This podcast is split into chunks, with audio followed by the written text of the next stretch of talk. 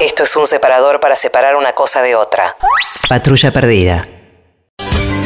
Segundo bloque acá en Patrulla Perdida, el presidente habló esta mañana y se lo notó tambaleante. Es un gobierno que está eh, medio knockout por el 11 de agosto, tambaleante en el sentido, no, no tambaleante en, en estar o no estar, sino tambaleante en sus decisiones, con mucha interna, y entonces va y viene. Pichetto y, y Elisa Carrió son tirabombas contra la oposición, mientras el gobierno dice tenemos que arreglar con ellos en el Congreso. O sea, hay mucha contradicción y mucho ida y vuelta y falta de contacto con la realidad en el gobierno.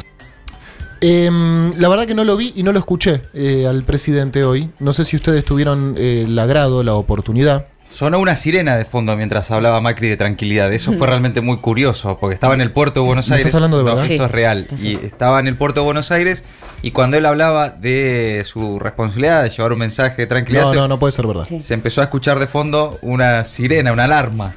Al mismo tiempo de tranquilidad. No, el guionista es un hijo de puta. Yo no, sé quién, quién hace esto, pero es un El sonidista, el sonidista, porque ya lo viene persiguiendo. No, pero hay alguien que guiona Sí, todo guiona esto. todo. Hay un gran guion, un Claro. gran guionista. Pero aparte, si vos- si vos- Le voy a poner una No, pero es que en el, puerto, ya en el puerto no lo quieren y una cosa que me contaban ayer que vamos a ver en los próximos días es que Macri fue al astillero Tandanor que no tiene, o sea, que está vaciado, que no tiene ningún tipo de, mm, de arreglo pautado ni nada y que hicieron bajar ayer unos dos o tres barcos para simular que están trabajando en un astillero que está completamente vaciado. O sea, los trabajadores están en contra de Macri, así que tiene mucho sentido que alguien haya aprendido una Pero no, no, pero yo me imagino, reunión de guion. Reunión de guion. Escúchame, si cuando habla el presidente le metemos una sirena. No, flaco, pará. Es muy obvio. No. Demasiado. No, no. Es como muy grotesco. No te aprueban ese guion. No, no te lo En- aprueban. En, en ninguna ficción. Te dicen, no, tampoco es- es tan obvio. Es exagerado, No, no, no. claro. Sonó la sirena. Bueno, así que estaba medio eh, tambaleante el presidente, medio perdido, Sí, en, medio knockout. en un rato vamos a escuchar algo de lo que dijo hoy y también en comparación algo de lo que dijo hace exactamente un año, eh, cuando anunciaba el adelantamiento de la guita del Fondo Monetario Internacional para llevar tranquilidad a los mercados. Y no funcionó. No, spoiler alert. Bueno, eh, no hay argumentos racionales para decir que alguien ajeno al gobierno puso palos en la rueda. no tuvo muchos palos en la rueda Macri. ¿eh? Si yo te digo, bueno, a ver, decime en estos cuatro años qué tanto le complicaron al gobierno a la oposición. No, pero vamos, tratemos de ser objetivos en esto. ¿Tuvo problemas con los gobernadores? No. Las provincias no lo complicaron a Macri. No. ¿Tuvo pro- muchos problemas en el Congreso? No, ahí tuvo el peronismo que la Ah, Pichetto jugó Todas las leyes salieron. Tuvieron dos años Entonces, y medio de una, claro. una de miel muy importante. Entonces, ¿tuvo problemas con los sindicatos? Los de siempre, nada diferente a ningún otro gobierno. No Entonces, paros. no es un gobierno que pueda decir, me impidieron gobernar. la verdad. con la justicia. La justicia jugó para el gobierno y se alineó perfectamente. Vos recibiste un país complicado, pero lo terminaste de hacer mierda, discúlpeme la palabra. Y no lo terminaste de destruir porque la oposición no te dejó hacer nada. Eso es mentira. Chicos, a ver, eh, crisis económica y yo coincidiendo con Laje es como un Ay. combo que me preocupa. Pero la verdad que tiene toda la razón del mundo. Sí, de todas maneras, se activó ya en los últimos dos, tres días eh, la narrativa del final, ¿no? La narrativa de la retirada para, para el macrismo que eh, tiene el mismo guion que históricamente ha tenido y es que eh, el peronismo es el culpable de todos los males. Siempre. Ayer la Kunz habló de un siglo. Bueno, habló de 91 años. No, ya estamos en una. Claro, no dan las No, cuentas. no. Eh, 45 no entiendo. Pero, Ah. pero además, atención a la conferencia de la CUNSA, porque todo lo que dijo desde que empezó a hablar hasta que llegó a las medidas, Sí. estaba leído, estaba Sí, pensado. sí.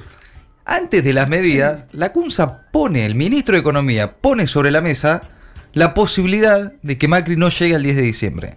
En otras palabras, y hace corresponsables a todos los eh, dirigentes de la oposición si eso no ocurre.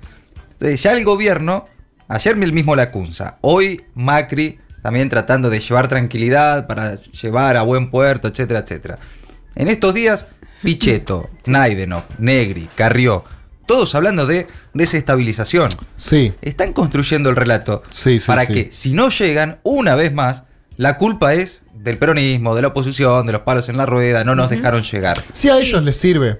De hecho, ayer eh, otra vez Pichetto, que me sorprendió, porque en 24 horas tuvo que salir a hablar sobre la anticipación de las elecciones y decir no, y ayer tuvo que decir no, no estamos en default. O sea, se tienen que ir cambiando el chip en medio de una crisis absoluta donde lo único que tienen que hacer es salir a desmentir cosas o intentar que nosotros no las creamos. Pero eh, lo que decía, apunto, contra la eh, multinacional del cartón de Grabois que genera desestabilización con las movilizaciones que se hacen. Bueno, contra el peronismo, como lo veíamos ayer la Cunza, que hablaba de tweets y de publicaciones que pueden hacer eh, desde la oposición que desestabilizan a este gobierno. Pero, era un modelo. A ver, si ellos habían. Perdón que te interrumpa, no. Carlita.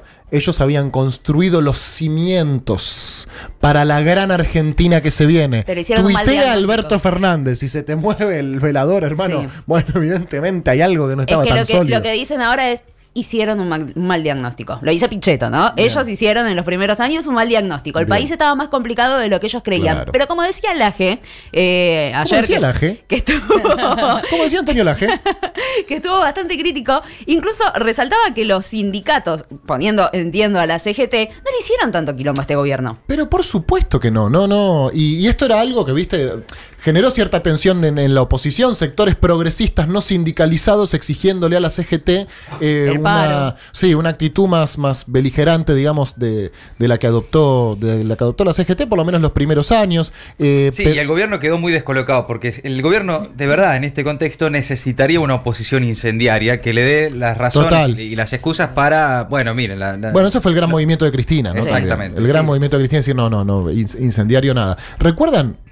Esto ya me estoy metiendo en un terreno es- más escabroso. ¿Recuerdan todos los cortes de ruta que había en la, en la Panamericana durante el gobierno de Cristina? La de- donde fueron el, el gendarme Sí, el Carancho, eh, todo- esos cortes que hacían hacia allá, allá en Pacheco, en Coso. Claro, cuando vos sabés que te estás enfrentando a un gobierno que no tiene ningún problema en despedirte, bueno, eh, actúas de, de otra manera, ¿no es cierto? Yo no, no, no veo que está, que está Creo que la situación económicamente es, es- es más caótica de lo que fue en el 2015 y en el 2014, que es cierto que fueron malos años económicamente, eh, pero bueno, es un gobierno que de alguna manera logró, no con, con demasiado éxito, pero sí con algunos avances, disciplinarnos un poco, ¿no? Disciplinarnos a base de ajuste, de despidos, eh, de un par de palazos, claro, exactamente, te disciplinan un poco. Y Es- con una desocupación absoluta que lo que te dicen es, eh, bueno, si no estás vos, puedo conseguir a otro mucho más barato que no tiene ningún tipo de problema. Entonces exacto. es un combo explosivo que a veces te hace sentar el culo en la silla y decir, bueno, ok, es lo que hay. El que sentó el culo en la silla después de los anuncios de la CUNSA fue Fabián Doman. Otra vez anuncios económicos. Con términos que me imagino que para ustedes son lejanos, pero se está hablando de default. Digo, no, no, no, no busquemos eufemismos. A, B, C. ¿De qué quiere decir default? Que vos me prestaste plata y yo te la pago. Cuando yo quiero. Es un tema muy delicado para haberlo anunciado como se anunció. Esto no es contar alegremente que pusimos animalitos en los billetes. Mirá Bueno. vos. Se enojó. Se enojó por. A mí me da un poco de... co- Cuando ya veo que se le animan todos, digo, paren, paren. Sí. Paren. Haga- haga- hagan fila para putear a Macri, que estamos hace mucho tiempo. Pero después digo, no, no, venga, compañero, pase por acá.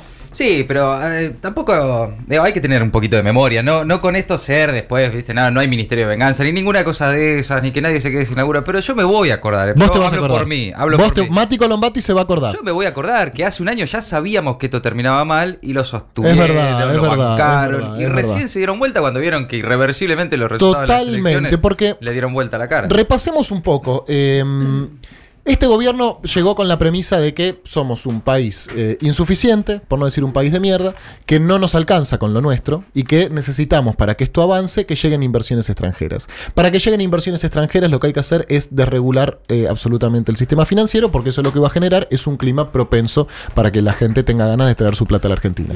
Nosotros en ese momento dijimos, ojo, porque esto lo que te trae solamente son capitales especulativos, después la guita se va. No, Vos me vas a contar a mí, pero por favor. pero con esto llueve, el mundo está fascinado con la Argentina, lo único que necesitamos es confirmar el rumbo.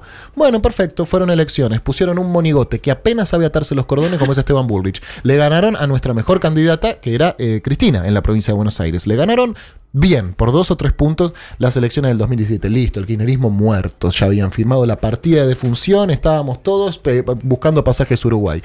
Seis meses pasaron del triunfo electoral del gobierno del 2017 y en el 2018, en abril, se le quemaron todos los papeles. Esos capitales especulativos que nosotros les habíamos dicho, miren que estos momentos se levantan, guardan todo y se van. No, olvídate. Bueno, se fueron. Faltaron los dólares, el dólar se disparó, pasó de 23 a 35, tuvieron que llamar al Fondo Monetario. Ya una imagen que te coloca en un, o sea, en un sector de la historia que es, bueno, gobiernos que tienen relación con el Fondo Monetario. Perfecto. Llaman al Fondo Monetario. Bueno, con esto estamos bárbaros, estamos salvados. Flaco, pero mirá que se te siguen yendo los dólares, es plata que está viniendo solamente para bancar la fuga. No, esto va a hacer que venga la guita de todos lados. Y se lo advirtió sectores de la oposición, cada vez se fue ampliando, se fueron ampliando los sectores de la oposición que le advertían al gobierno que por este camino no, por este camino no, por este camino no. Sí. Bueno, finalmente Sí. pasó, pasó, pasó. Pasó. Pero en los medios de comunicación, eh, es cierto que desde distintos sectores de la oposición hubo un momento ahí en el que dijeron, che, esto va a terminar mal y empezaron a juntarse. Ahora, recién escuchábamos eh, a algunos periodistas eh, que en ese momento eh, seguían bancando. Por supuesto. Que recién entendieron, si es que fue una cosa así que les cayó de un día para el otro, El 11 de agosto. El 11 de agosto. Eh, Tardaron cuatro añitos. bueno, claro. eh, yo te puedo entender que los primeros dos, tres años, digo, bueno, tenías todavía. Ahora, ya cuando hace un año, por eso hoy vamos a escuchar a Macri hace un año.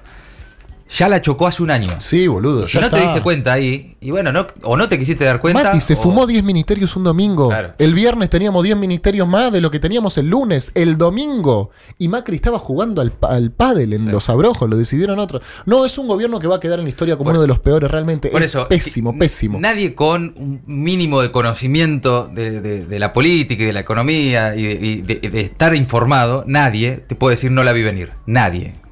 Sí, le entiendo a algún amigo, a alguna, qué sé yo, la gente que por ahí no está todo el tiempo viendo qué pasa, qué dice uno, qué dice el otro. Ahora, nadie que viva de estar informado puede decir que no la vio venir hace por lo menos un año. Y te Bueno. sumo algo más que no solamente la información de los medios, digo, caminar por la calle. Sí, O sea, ya te dice un montón de cosas. La cantidad de Sí. locales cerrados, la cantidad de gente viviendo en la calle. Digo, ya eso ya te cuenta mucho. Digo, tenés que estar ir por la calle Bueno, cerrando te- los ojos. Hay, muchísimos eh, periodistas y el, el- el periodismo mainstream y qué sé yo que no se toma un subte hace 40 años, Claro. ¿no? Eh, que no ve, no, no, no, no bajan, no, no entienden qué pasa abajo, no saben cuánto sale un alquiler, cuánto cuesta una canasta básica, Sí, sí, cuánto es ayer un salario mínimo. ¿Cuánto sale la sube? de hecho? Claro. Ayer Doman decía, ay, qué gracioso, decía que ni siquiera me cae tan mal. Decía, ¿qué va a pasar con nosotros? ¿Qué va a pasar conmigo mañana cuando vaya al supermercado a comprar leche, pan, arroz? Pará, Doman, ¿qué mete? que- dale, ¿qué en el changuito mete leche, pan y arroz? Más, vos, déjate de joder, boludo, no me vendas esa. Bueno, el que admite que compró un poco de humo con eh, Cambiemos es Mariano Yudica, que está arrepentido. Al final el gabinete de Macri que era un eh, deseos, era deseos a la izquierda. ¿No?